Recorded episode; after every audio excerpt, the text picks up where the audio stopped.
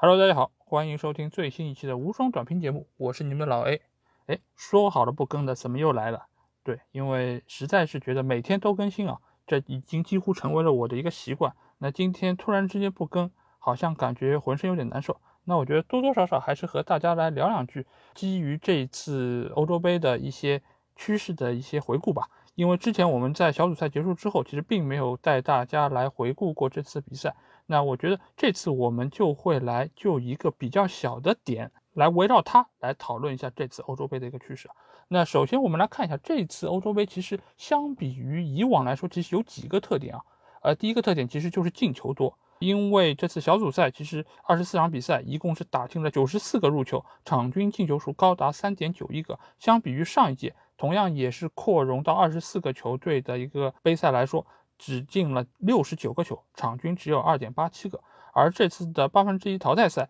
一共是八场比赛进了二十九个球，场均高达三点六二个。而上届杯赛仅仅进了十九个球，场均只有二点三个。所以可见这次的欧洲杯其实比以往的欧洲杯的场均进球数都是要高非常多。另外一个非常受人瞩目的一个趋势就是点球射失的概率非常的高。其实我们在之前节目中就有提到。为什么会造成了现在进球多，而且点球射失的概率这么高？一个非常重要的原因就是在于球员的体能是严重不足。因为我们也知道，因为疫情的原因，上个赛季的联赛开始的比较晚，而又因为有这次的欧洲杯的一个举行，所以使得整个上个赛季所有的球员在几乎一个没有休息的高负荷的一个运转之中进行了整个联赛的比赛。也使得球员身上的这个疲劳程度不断被累积，造成了他们在这次欧洲杯上会有这么多的进球数。诶，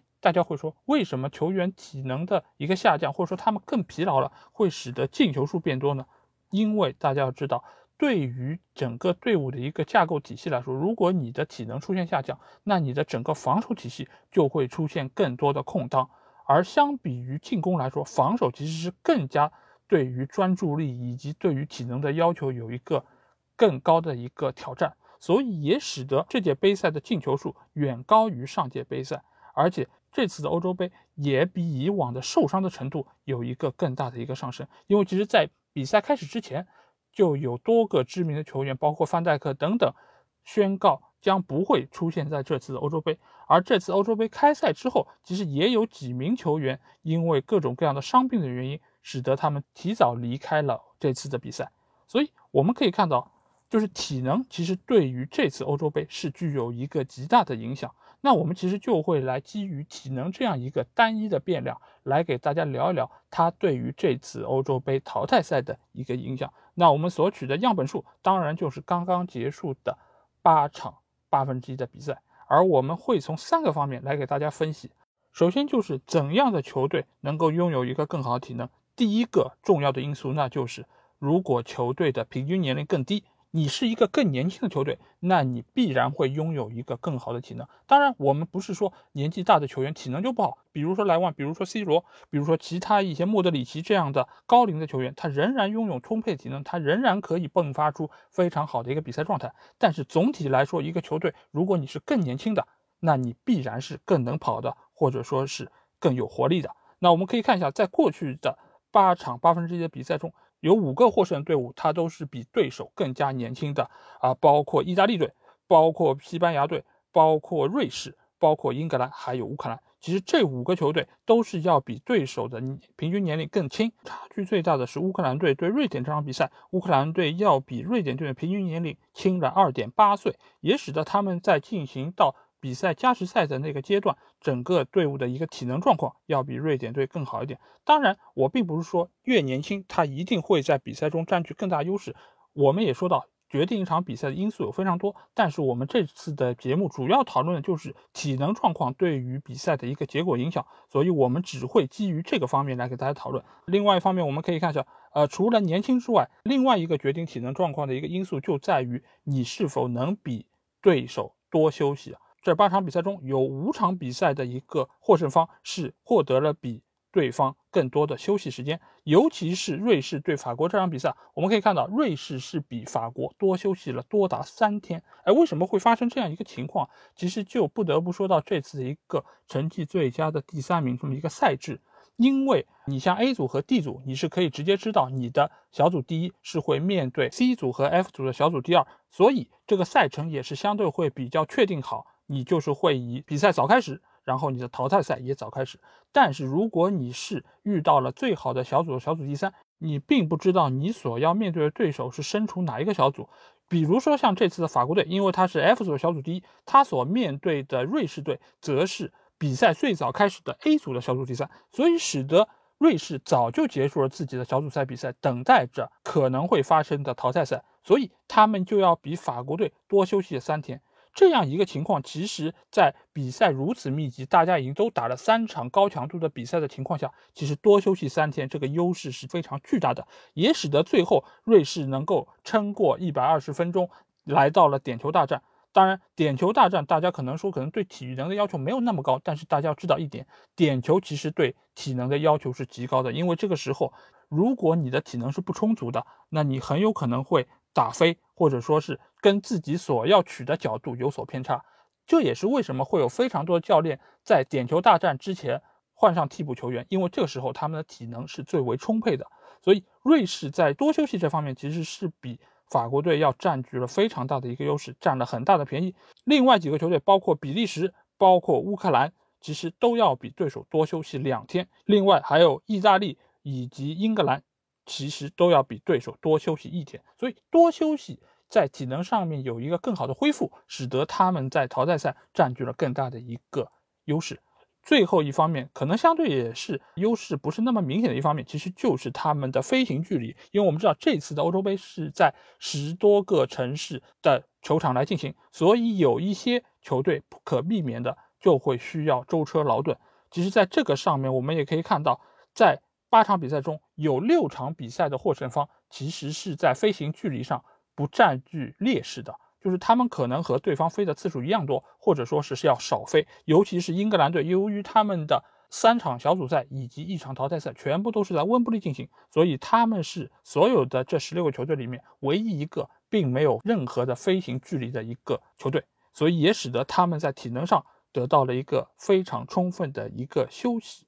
那另外一方面，我们可以看到，啊，由于这些球队他在体能上面的一个优势，也使得能够进一步缩小。强队和弱队之间的一个区别啊，这个情况其实大家不知道能不能理解啊？就是如果当两个球队体能都严重出现下降的时候，其实强队就会变得没有那么强，而弱队则极有可能因为他们身处于一个劣势，而心态上比较的一个饱满，而且他们会觉得我能够多挺一分钟就是多一分的胜利，而且再加上这次由于有五次换人的一个因素。也使得整个淘汰赛的比赛变得非常的惨烈啊。我们可以看到，八场比赛中有四场比赛是进入加时，有一场比赛是进入了点球。而相比于上一届，只有两次进入加时，一次进入了点球。所以这一次的欧洲杯，相对于以往的所有杯赛来说，对于体能的一个要求是比以往都要更加明显的。那我们基于体能对于这次杯赛如此重要的一个前提，那我们可以来展望一下接下去的。四分之一决赛，那这四场比赛，我们先来看的是瑞士对西班牙这场比赛。这场比赛，瑞士和西班牙队休息的时间是一样多的，因为他们是同时进行了八分之一的比赛啊，只是相差了三个小时。那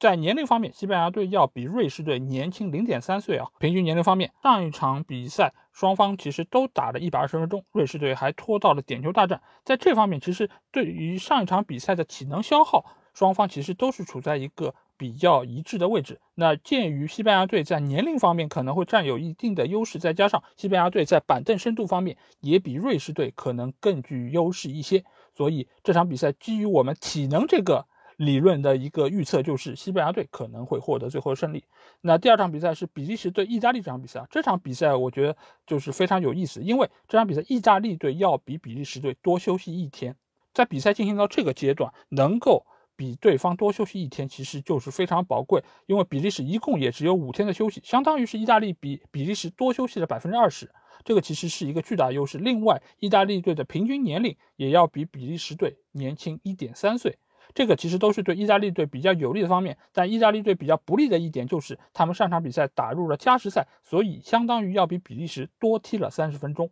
所以鉴于这个几方面的一个综合的考量，这场比赛可能意大利队会略微占有一丝丝的优势，所以可能意大利队会是最终晋级的一方。那第三场比赛是捷克对丹麦这场比赛，这场比赛其实丹麦也要比。捷克多休息一天，捷克是休息六天，丹麦是休息七天，所以相对来说，丹麦的优势没有像上一场意大利队对比利时这么的巨大，而且丹麦也要比捷克队平均年龄稍微更大一些，他们之间的差距是零点三岁，而上一场比赛双方都是在九十分钟内解决了战斗，所以相对来说体能的一个储备是比较的充分，所以综合上面几方面的考量，这两个球队其实是。相对体能的一个情况是最为接近的。那这场比赛只能从我个人的一个推测来说啊，我可能会看好多休息一天的丹麦队一些。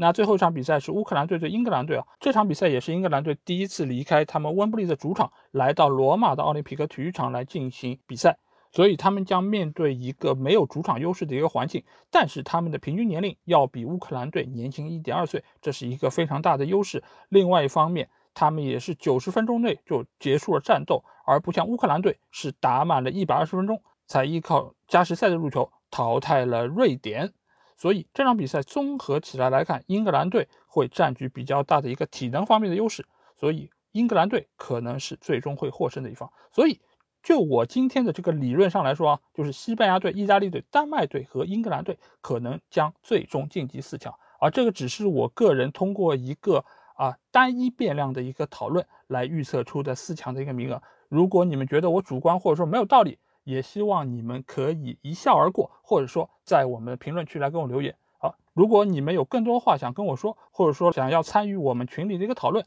可以来加我们的群，只要在微信里面搜索“足球无双”就可以找到。期待你们的关注和加入。那今天节目就到这里，大家拜拜。